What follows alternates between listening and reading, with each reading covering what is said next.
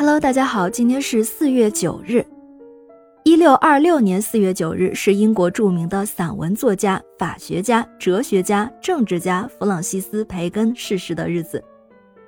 说到他的死因，有人说是因为聪明人做了傻事而感慨不已。他是怎么死的呢？原来他为了证明冷冻能使食物保存得更久，在一个风雪交加的日子，一个人抱着一只鸡站在户外。一直等到鸡肉全部解冻。经历这一晚后，培根从此感染风寒，一病不起。在验证了他自己冒着生命危险做的实验之后，他在一六二六年四月九日这天写下了几个字：“实验已经大获成效。”然后就死去了。他验证的这个知识为后来冰箱的发明奠定了基础。这件事听上去有点蠢蠢的。但是培根却是大家公认的聪明人和追求知识到极致的人，他留下了“知识就是力量”的名言。记载培根幼年时期生活学习的文献并不多，但我们知道培根是出生于伦敦一个新贵族家庭，他幼年时期就接受了语言、圣经和神学教育，年仅十二岁的时候就被送入剑桥大学三一学院深造。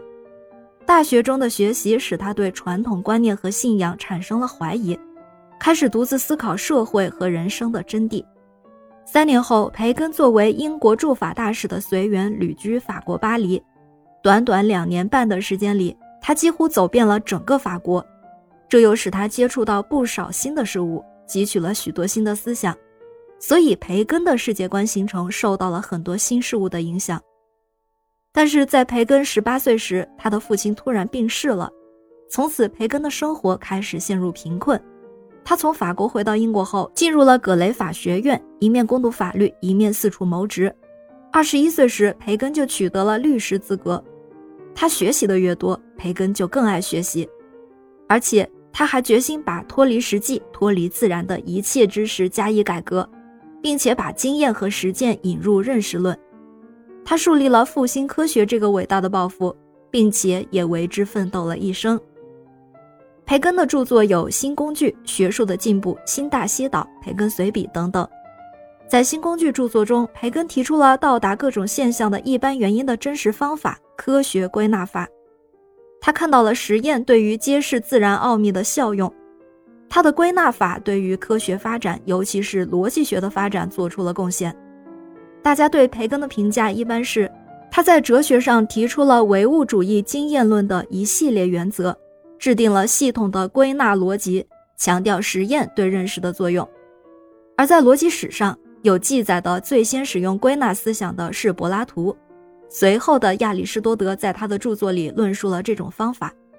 但是真正把归纳逻辑创建成体系的却是培根，由此可见培根在哲学领域的地位。培根留下的名言警句实在是太多了，除了那句“知识就是力量”，还有一句也让我印象深刻，那就是关于人生中最重要才能的。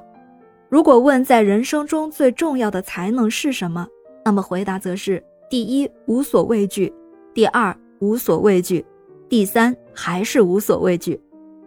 的确，培根之死就是源于他的无所畏惧。但他所取得的种种成就，也是源于无所畏惧。感谢您收听今天的故事，咩咩 Radio 陪伴每一个今天。